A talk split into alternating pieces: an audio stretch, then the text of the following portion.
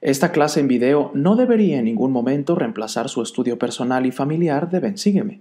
Instamos fervientemente a todos los espectadores a leer el manual de Bensígueme y escudriñar las escrituras.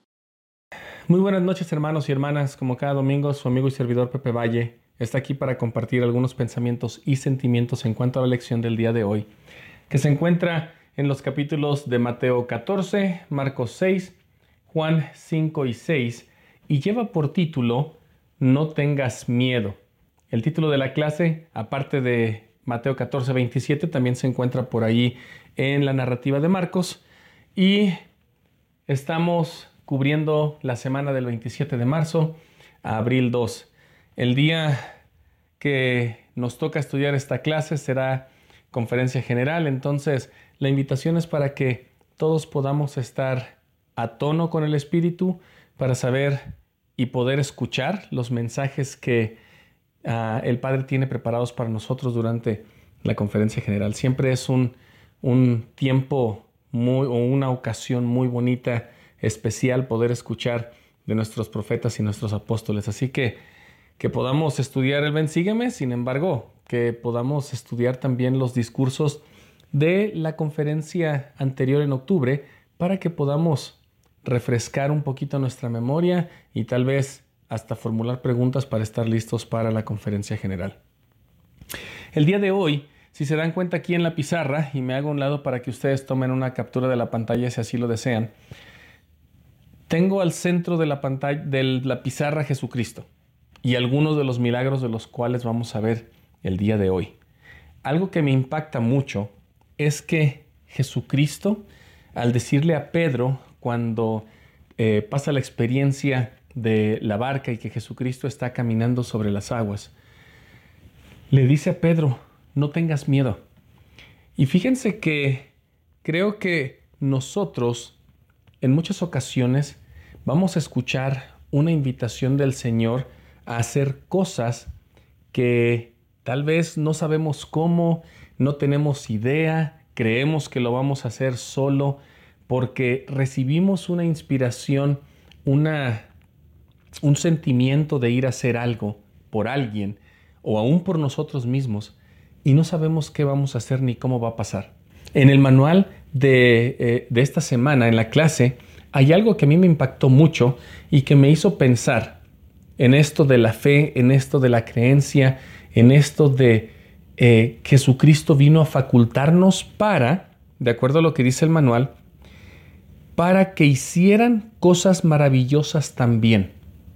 Él no vino solamente a decir, véanme, eh, cuando yo me vaya estas cosas van a cesar.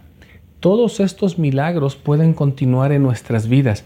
Y es una de esas cosas que nosotros como miembros de la Iglesia de Jesucristo de los Santos de los Últimos Días, como creyentes, como cristianos, como seguidores de Jesucristo, tenemos que darnos cuenta que realmente nosotros podemos ayudar en la obra y llevar a cabo milagros.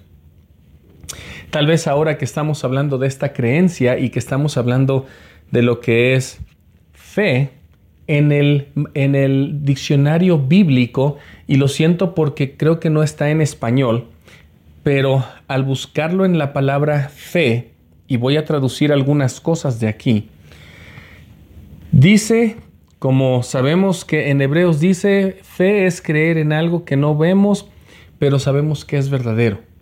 En el mismo párrafo, un poquito más abajo, dice, tener fe es tener confianza en algo o alguien. Y bueno, nosotros tenemos confianza en Jesucristo. Tenemos la creencia de que las cosas pueden pasar. Sin embargo, a veces dudamos un poquito porque somos humanos. Una cosa que me interesó mucho y que, encontré muy interesante en esta descripción de lo que es fe en el diccionario bíblico, dice que la fe se enciende o empieza al escuchar el testimonio de aquellos que tienen fe.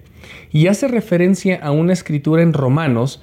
No voy a leer eh, todos los versículos del 14 al 17 de Romanos 10, sino solamente voy a leer el versículo 17 porque entonces vamos a darnos cuenta, hermanos y hermanas, que la fe a veces no es tanto que yo crea porque veo algo, porque al ver algo, entonces tal vez no es fe, como con Tomás, hasta no ver, no creer, ese, ese dicho que todos hemos escuchado, que Tomás decía, primero veo y después creo.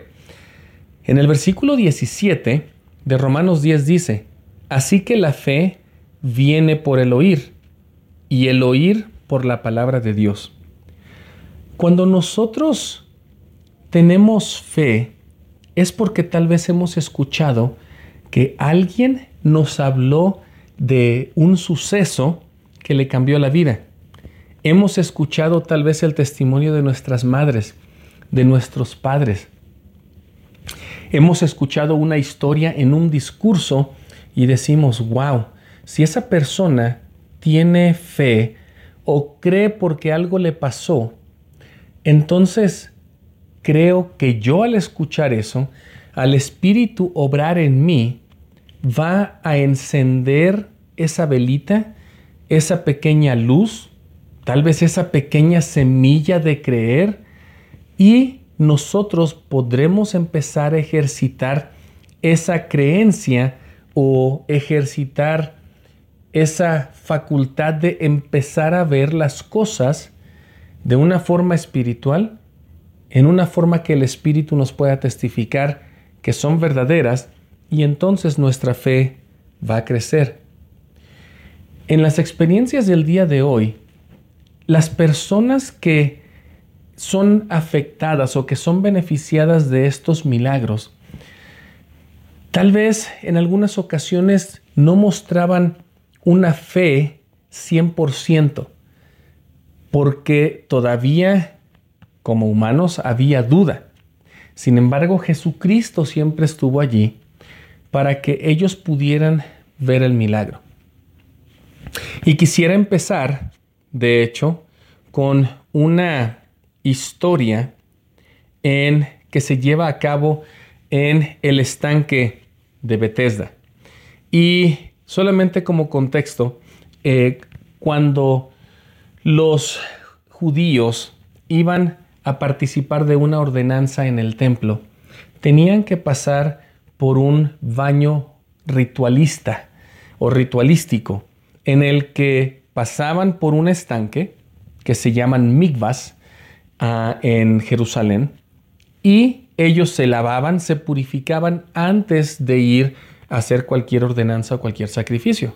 Esto tal vez nos da una buena eh, enseñanza de que cada vez que vayamos al templo no es solamente bañarnos, pero sí inspeccionar nuestro corazón, sí lavarnos nuestras manos antes de dar una bendición y tal vez hablando física y espiritualmente, pero sí nosotros podemos darnos cuenta que esta parte de la tradición judía, limpiarse primeramente, era un símbolo de decir, ahora estoy listo para servir, ahora estoy listo Jesucristo, para que tú me digas qué hacer. Esto es algo muy simbólico y que a mí me gusta mucho. De hecho, por ahí hay una película de la iglesia donde hay un hermano que siempre se lavaba las manos antes de dar una bendición. Y, a mí me ha impactado mucho esta situación. Sin embargo, esta situación de los baños ritualísticos. sin embargo, en Juan 5 está la historia de, un, ah, de una persona que había estado paralítica por 38 años. Y antes de yo a contar esa historia, de hecho vamos a ver un video. En, la en el último viaje que hicimos a Jerusalén, estuvimos ahí en el estanque de Bethesda, donde esta experiencia pasó. Así que ahí voy a hablar un poquito de lo que es esta experiencia y yo regreso para hablar algunas de las enseñanzas de lo que fue tal vez la fe de esta persona, en qué estaba poniendo su fe cómo Jesucristo viene y le ayuda, le sana y las enseñanzas que hay en este milagro. Vemos el video y regreso para continuar con la clase. Estamos aquí en el estanque de Bethesda, donde tenemos que tener mucho cuidado porque vamos a bajar hasta donde es la parte de la del estanque. De hecho, aquí en, los, en el Evangelio de Juan es donde dice que estaba un paralítico esperando por 38 años. Y, y él nunca pudo entrar cuando las aguas se movían, cuando eran agitadas por un ángel, de acuerdo a lo que dice el Evangelio. Así que estamos bajando aquí, vamos a ver a si podemos entrar al estanque primero que Daniel para ser sanados. Pero creo que ya Daniel nos ganó.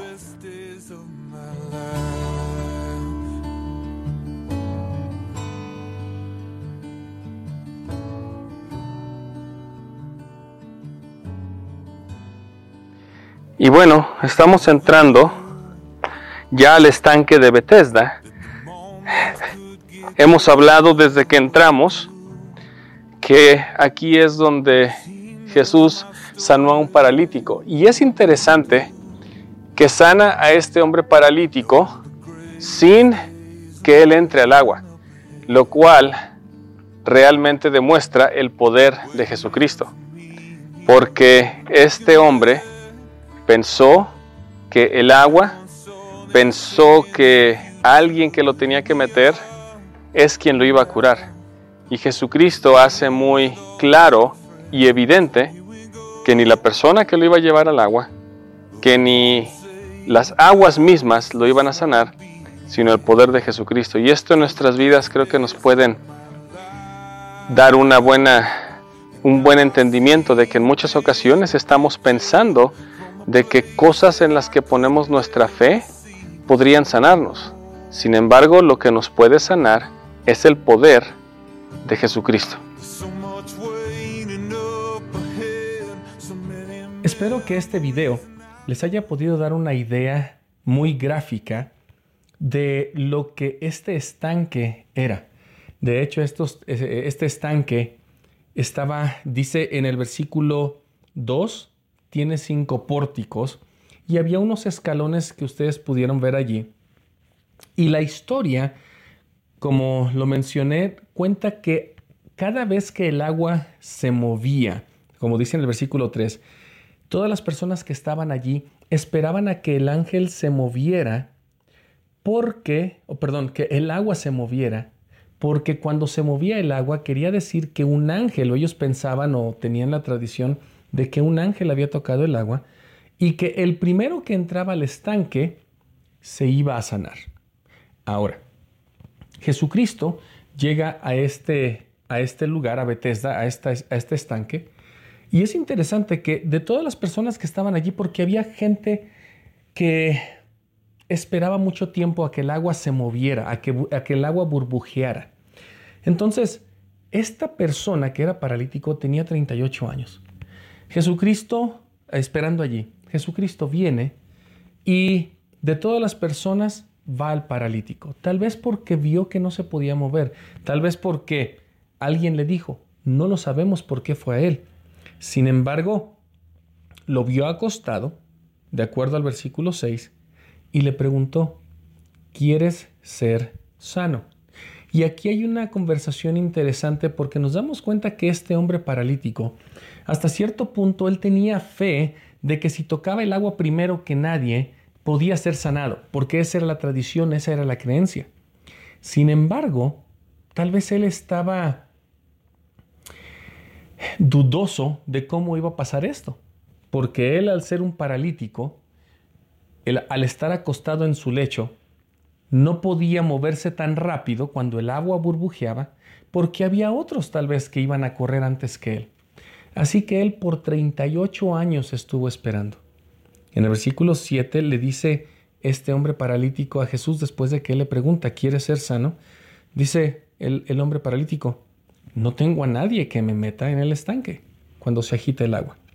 Porque entre tanto que yo voy, porque entre tanto que yo trato de moverme, alguien más desciende y es por eso que todavía no soy sano.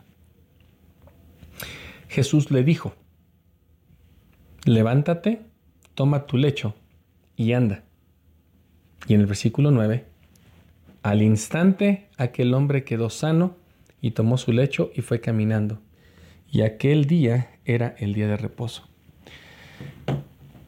Nosotros a veces, hermanos y hermanas, estamos esperando un milagro y la situación aquí es que estamos poniendo, tal vez como este hombre paralítico, su fe en el agua. Porque alguien dijo, tan pronto el agua se, se mueva, tú la tocas, tú entras, tú eres sano. Sin embargo, Jesucristo viene a enseñarnos algo muy profundo a usted y a mí. Todos los milagros que pasan en nuestra vida vienen por Jesucristo. A veces ponemos mucha confianza en el brazo de la carne, en algo, en alguna ah, situación que creemos. De hecho, ponemos nuestra fe y nuestra confianza en el trabajo, pensando que, que, el trabajo nos va a salvar y nos va a ayudar de todas las cosas eh, temporales que necesitamos. Y olvidamos servir en la iglesia. Mas si regresamos a Mateo 6:33 donde dice, mas buscad primeramente el reino de Dios y su justicia, y todas las otras cosas y todas las demás cosas os serán añadidas, entonces podemos darnos cuenta de que tal vez la fe que el paralítico tenía no estaba bien puesta en lo que realmente sana. El agua del estanque no sanaba. Era una buena tradición, era una buena creencia. Sin embargo, Jesucristo viene aquí a decir, yo soy quien tiene poder. Yo soy quien puede sanar. Y es interesante que en el, 9, en el versículo 9 dice, aquel día era el día de reposo. Porque la gente, y esto es interesante, todos los fariseos y todos los que estaban allí, ven al paralítico ahora cargando su cama, cargando su lecho, que anda caminando y le preguntan, ¿por qué andas cargando tu lecho el día de reposo? Otra vez, los fariseos que habían creado tantas leyes ven a esta persona haciendo algo indebido y yo creo que ellos tal vez hasta vieron lo que fue lo que, el milagro que pasó. Este hombre había, había pasado ahí 38 años, así que tal vez lo habían visto allí. Sin embargo, lo ven cargando su lecho y le dicen, ¿por qué andas cargando tu lecho el día domingo? O bueno, el día de reposo, el Shabbat. Así que, en esta ocasión, estas personas otra vez perdieron de vista completamente lo que había pasado. El milagro que se había llevado a cabo, todo esto quedó opacado por el hecho de tal vez hasta hacer sentir mal a esta persona que después de 38 años estaba caminando en el día de reposo, completamente olvidando que Jesucristo había sido quien le había sanado. Le preguntan qué pasó, por qué andas caminando. Él le dice, el que me sanó eh, me dijo que yo tomara mi lecho y yo le hice caso porque si Él me sana, si Él tiene poder para sanarme, entonces claro que le voy a hacer caso y decir voy a tomar mi lecho. Así que Después le preguntan quién es, dice yo no sé. Él regresa a ver quién era y por ahí del versículo 15 dice, entonces le dio aviso a los judíos que Jesús era el que había sanado. Así que desde este momento ya Jesucristo eh, estaba en una persecución ya un poco más directa porque ya sabían de sus, de sus milagros y aparte si nos regresáramos a Mateo 14, en la primera parte del Mateo 14 habla de Juan el Bautista que ya estaba eh, encarcelado, estaba enfrente de Herodes, Herodías, la nieta de Herodes, eh, baila para él y le dice Herodes a Herodías, ¿qué quieres que te dé? me has complacido a mi vista, bailaste muy bonito, te daré hasta la mitad de mi reino. Y dice Herodías, cuando Herodes le pregunta, ¿qué quieres? Ella dice, quiero la cabeza de Juan el Bautista. Herodes hasta cierto punto tal vez no quería hacer esto porque sabía de la fama que Juan el Bautista había logrado al predicar el Evangelio, el camino que él ya había eh, establecido o ayudado a forjar para que Jesucristo viniera.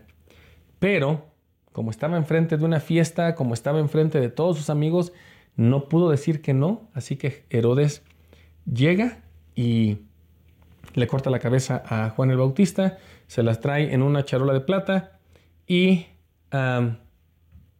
y bueno, tal vez regresando a la parte donde eh, estaban eh, ya tal vez buscando a Jesús porque él estaba eh, sanando en el día de reposo, Juan el Bautista ya había sido decapitado. Yo creo que Jesús sabía que el tiempo ya estaba cerca. Si Juan el Bautista vino a preparar el camino para que todas las cosas pasaran, tal vez esto, en cuando Jesús se entera de que Juan el Bautista había sido muerto, tal vez él llegue a comprender que Juan el Bautista iba a preparar el camino ahora en el mundo de los espíritus para Jesús. Tal vez él sabía, Jesucristo sabía que ya iba la persecución a ser más grande. Y así que en este tiempo en el que Jesucristo ya estaba siendo tal vez también un poco más perseguido, ya era más conocido. Si regresáramos al día de las parábolas, la semana pasada que hablamos de las parábolas, ahora podemos comprender un poco más de por qué hablaba en parábolas, porque como ya lo buscaban, Jesucristo estaba enseñando las verdades por simbolismos para que tal vez no encontraran faltas en lo que él enseñaba antes de que su misión fuera terminada. Entonces, en Mateo 14, después de que Jesús se entera de que Juan el Bautista había sido decapitado, en el versículo 13 dice, y al oírlo Jesús se apartó de allí en una barca a un lugar desierto y apartado. Y cuando la multitud lo supo, le siguió a pie desde las ciudades.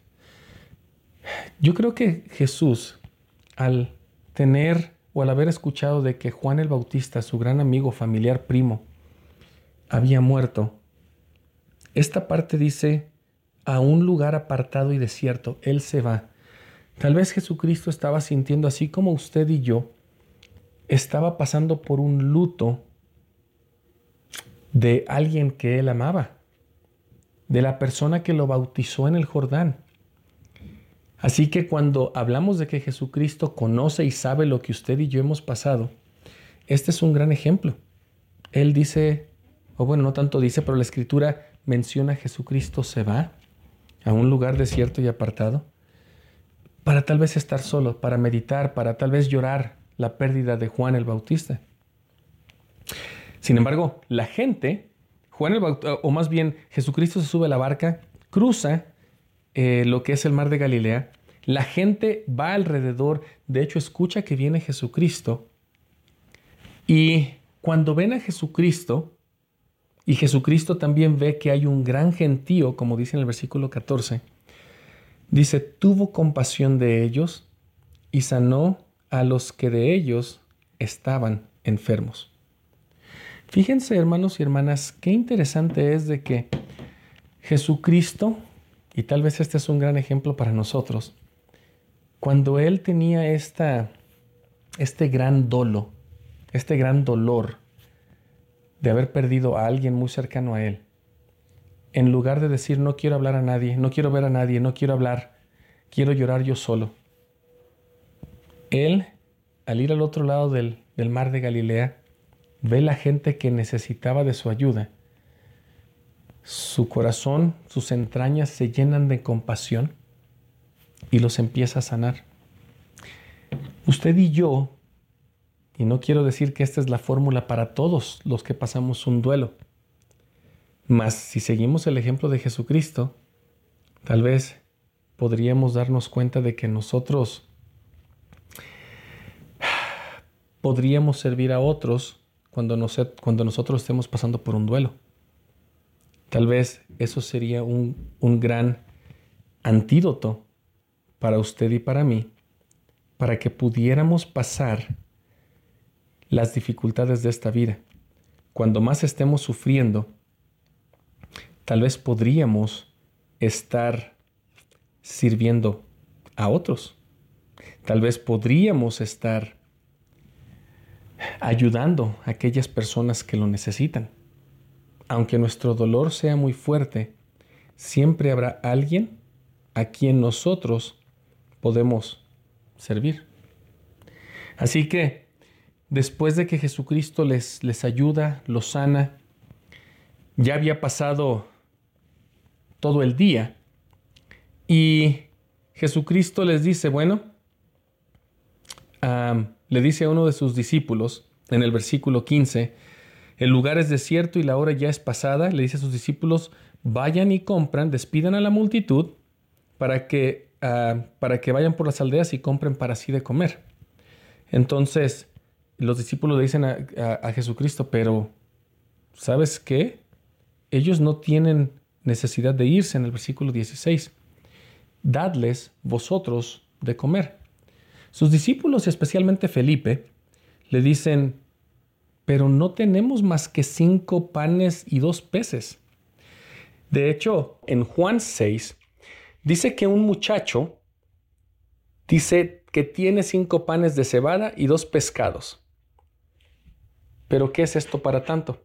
Felipe le dice al Señor Jesucristo, ¿sabes qué? Hay como cinco mil personas aquí.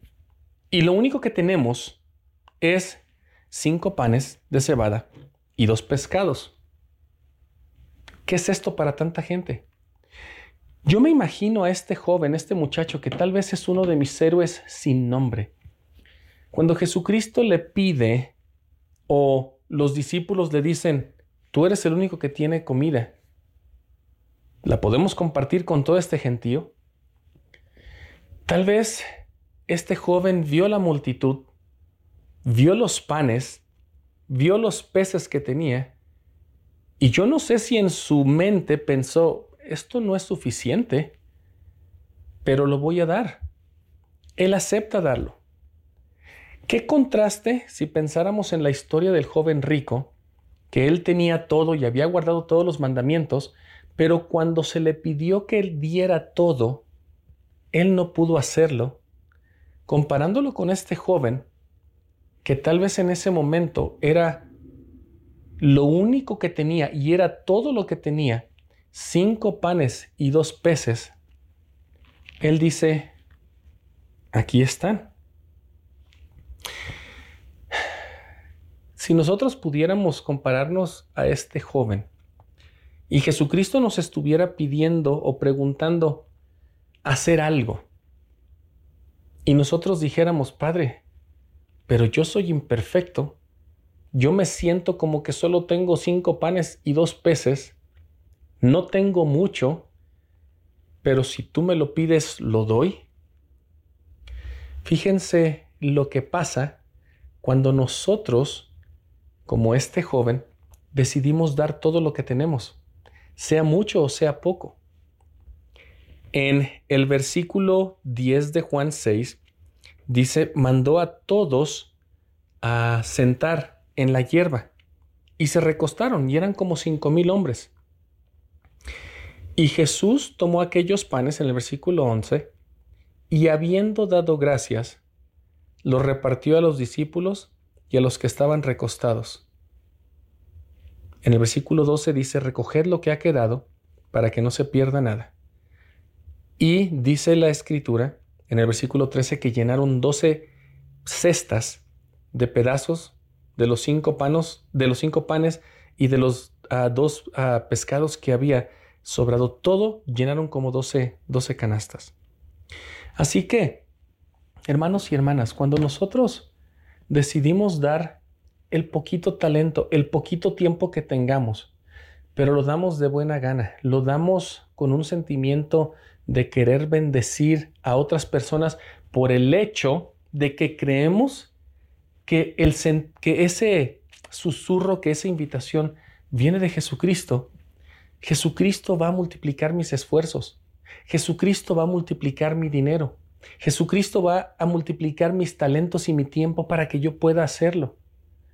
A veces nosotros no tenemos que tener mucho como el joven rico y decir, deja todo y vende todo, dáselo a los pobres y entonces ven, sígueme. A veces lo único que nos dice es, después de tu trabajo, sirve a esta hermana, sirve a este hermano. Haz una visita en el, en el hospital. Tal vez tú no tienes mucho, pero esta familia necesita comida, llévala. Si nosotros podemos comprender que nuestros cinco panes y nuestros dos peces pueden ser multiplicados cuando lo ofrecemos al Padre y decimos, aquí está, es todo lo que tengo. Pero si tú tienes a bien usarlo, aquí está.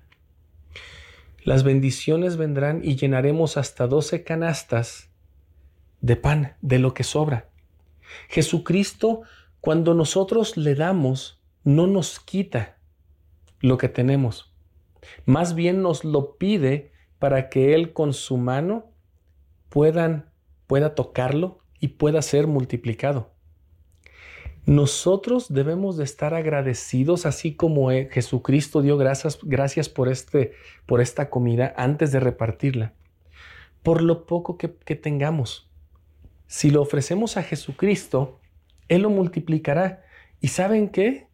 Nosotros seremos saciados como dice en el versículo 20 de Mateo 14, y comieron todos y se saciaron y recogieron lo que sobró, doce cestas llenas. Jesucristo, hermanos, cuando nos pide que demos nuestro tiempo, nuestro diezmo, Él no quiere nuestro dinero, Él quiere que nosotros podamos dar de lo que tenemos para que Él lo multiplique.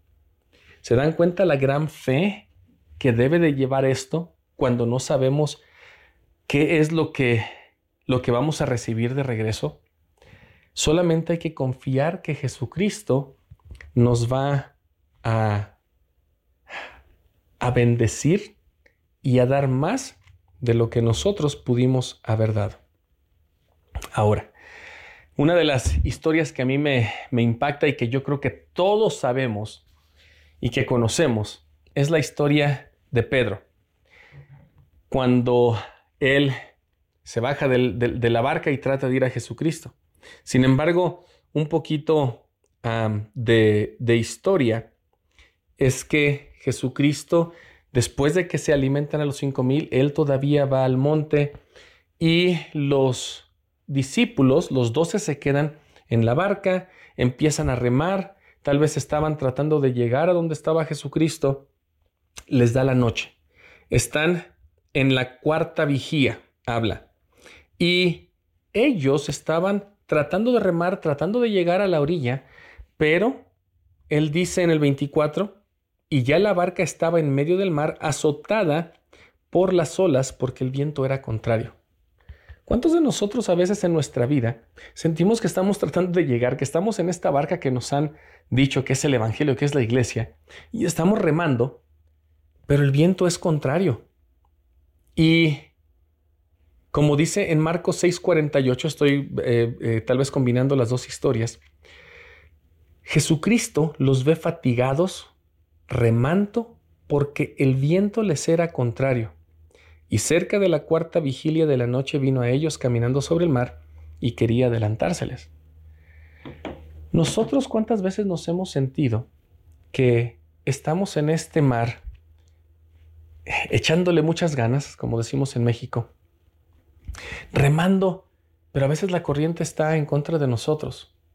La cuarta vigilia es la más oscura de la noche, es por ahí de las tres, entre las tres y las seis de la mañana. Tal vez ya los discípulos estaban fatigados, tal vez estaban pensando, bueno, Jesucristo se va, nos deja así, él estaba llorando la, la, muerte de, de, Juan el Bautista, le da de comer a todos, y ahora él se va y nos deja. Estamos solos en medio de las aflicciones. Y para acabarla, el viento está en nuestra contra.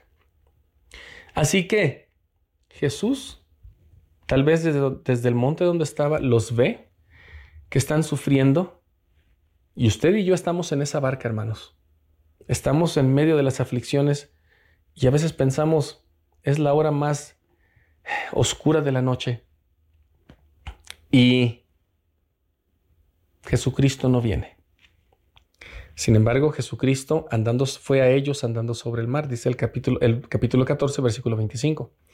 Los discípulos se espantan y dicen, hey, creo que viene un fantasma. Todavía, eh, aparte de la tormenta, y, allí en el mar de Galilea, cuando entran los vientos, las olas son muy grandes. Y estos hombres que eran pescadores, si ellos estaban espantados, imagínense, era una tormenta grande. Así que ven a un fantasma porque no sabían que era Jesucristo. Sin embargo, Jesucristo cuando escucha que ellos están pensando que Él es alguien más, les dice, tened ánimo, yo soy, no tengas miedo. En algunas ocasiones, cuando nosotros estamos pasando por dificultades, Jesucristo lo vamos a ver en forma del obispo, lo vamos a ver en forma de nuestro vecino, de nuestra vecina, de un doctor. Y aunque tal vez no sabemos cómo nos va a ayudar y, estamos un poco renuentes y tal vez hasta con miedo, Jesucristo nos va a decir, ten ánimo, no tengas miedo. Y me encanta la respuesta de Pedro. Este Pedro es uno de, estos eh, eh, personajes apóstoles que me encanta porque él siempre tenía una respuesta a una pregunta bien interesante para cualquier situación. Le dice a Jesucristo, si eres tú, manda que yo vaya a ti sobre las olas. A veces nosotros le decimos a Jesucristo, si, si tú eres quien me va a ayudar, dime cómo vas a hacerlo. Y Jesucristo en muchas ocasiones nos va a decir, como le dijo a Pedro en el versículo 29, una sola palabra. Le dijo, ven. Yo no sé qué Pedro pensó, yo no sé qué él tenía en mente y tal vez los discípulos, tal vez le estaban diciendo, Pedro, él te dijo, ven. O sea, porque Pedro le dice, yo, si, si tú eres quien, quien dices que eres, yo quiero caminar sobre las aguas hacia ti. Jesucristo le dijo, ven. Y esto es algo que a veces nosotros pasamos por alto muchísimo, porque nosotros sabemos la historia de que después de que, de que Pedro sale, él empieza a ir hacia Jesucristo y se empieza a hundir. Y Pedro lo único que dice, sálvame. Jesucristo extiende la mano, su, su mano fuerte, lo saca y le dice, hombre de poca fe, ¿por qué dudaste? Y a veces nosotros nos centramos tanto en esta parte de la historia que decimos, sí, si Pedro hubiera tenido más fe, hubiera llegado al Señor, no se hubiera hundido, y, hablamos de todas las formas que nosotros podemos dudar, y, y a veces hasta parece que Pedro no hubiera hecho algo bueno. Sin embargo, en el versículo 29, después de que Jesucristo le dijo, ven, dice, y descendió Pedro de la barca y anduvo sobre las aguas para ir a Jesús. Estas tres cuatro palabras, anduvo sobre las aguas. Quiere decir, yo no sé cuántos pasos habrá tomado, cinco, diez, cuando estaba yendo hacia Jesucristo. Sin embargo, cuando Pedro quita su mirada de Jesucristo y empieza a ver las olas, el viento, tal vez la lluvia que estaba, es cuando empieza a hundirse. Sin embargo, hermanos y hermanas, Pedro anduvo sobre las aguas así como Jesucristo. No podemos decir que solamente una persona, Jesucristo, ha andado sobre las aguas. Dos personas han andado sobre las aguas. Y ella fue Pedro, esa otra persona. Se hundió porque quitó su mirada de Jesucristo. Sin embargo, cuando él dice, Señor, sálvame, Jesucristo, y eso es lo que a veces nosotros nos ponemos a, ver un poco en esa parte que dice, hombre de poca fe, ¿por qué dudaste? Jesucristo no está ahí parado, hablando con Pedro que se está hundiendo y diciéndole, tal vez dándole un sermón, como a veces nos referimos a nuestros padres, que nos, están, que nos dan un sermón cuando hacemos algo que no está muy correcto. Te dije esto, si tú no hubieras dudado, no te estarías hundiendo, y para la otra, no, Jesucristo no hace eso. En el versículo 30 dice, después de que Pedro dice, Señor, sálvame, dice en el 31, y al momento O sea, tan pronto dijo, Señor, sálvame, Jesús extendiendo la mano, y me encanta una imagen por ahí que, que, que hemos puesto en Facebook, Jesús extiende la mano, le sujetó y le dijo, hombre de poca fe, ¿por qué dudaste? Si yo estaba aquí. Él inmediatamente lo salva. Y en el versículo 32, otra vez, vemos algo que tal vez pasamos por, por eh, no, no le ponemos mucha atención. Dice, cuando ellos subieron a la barca, si recordamos, Pedro anduvo sobre las aguas, después de que se hunde, lo, sal, lo, saca Jesús y regresan a la barca. No dice Pedro regresó caminando, perdón, regresó, eh, nadando, regresó junto con Jesucristo sobre las aguas hasta la barca. Cuando nosotros nos damos cuenta de la gran fe que primero se tuvo para salirse de la barca y hacer algo que tal vez era imposible, cuando realmente creemos en Jesucristo y tenemos nuestra mirada en Él, podremos hacer cualquier cosa. Cuando quitemos o cuando quitamos nuestra vista, tal vez nos empezaremos a hundir. Pero Jesucristo siempre estará allí para que tan pronto digamos, sálvame. Y no pasa mucho tiempo. Nosotros tenemos que cambiar o tenemos que hacer cualquier cosa para que nuestra vida sea mejor. Lo único que tenemos que decir, Jesús, sálvame. Él nos traerá y entonces caminaremos sobre las aguas con Jesucristo. Así como cuando hablamos del yugo, que lo cargaremos junto con Jesucristo, Aquí está otro ejemplo muy hermoso de cómo Jesucristo camina con nosotros sobre las aguas. ¿Y se dan cuenta? La tormenta no había terminado. Los vientos no se habían quitado. Jesús caminó con Pedro sobre las aguas en medio de las tormentas. ¿Se dan cuenta, hermanos y hermanas, de que cuando nosotros estamos pasando por dificultades, el Señor tal vez no va a quitar todas las dificultades. El Señor caminará con nosotros en medio de las dificultades y caminaremos con Él sobre las aguas. En el versículo 32 dice, y cuando ellos subieron a la barca, hasta entonces se sosegó el viento. Leí el versículo 32 de Mateo 14. Hermanos y hermanas, espero que podamos darnos cuenta que Jesucristo vino aquí a poder enseñarnos a todos que las cosas se pueden llevar a cabo por fe, siempre y cuando estemos poniendo la confianza en el Padre, en lo que Él hace, porque en el versículo 19 de, Juan 5, Él él les explica a toda la gente cuando le estaban diciendo de cómo hace milagros y demás. Dice, no puede el Hijo hacer nada por sí mismo, sino lo que ve hacer al Padre, porque todo lo que el Padre hace, esto también hace el Hijo de igual manera. Porque el que el Padre ama al Hijo y le muestra todas las cosas que Él hace.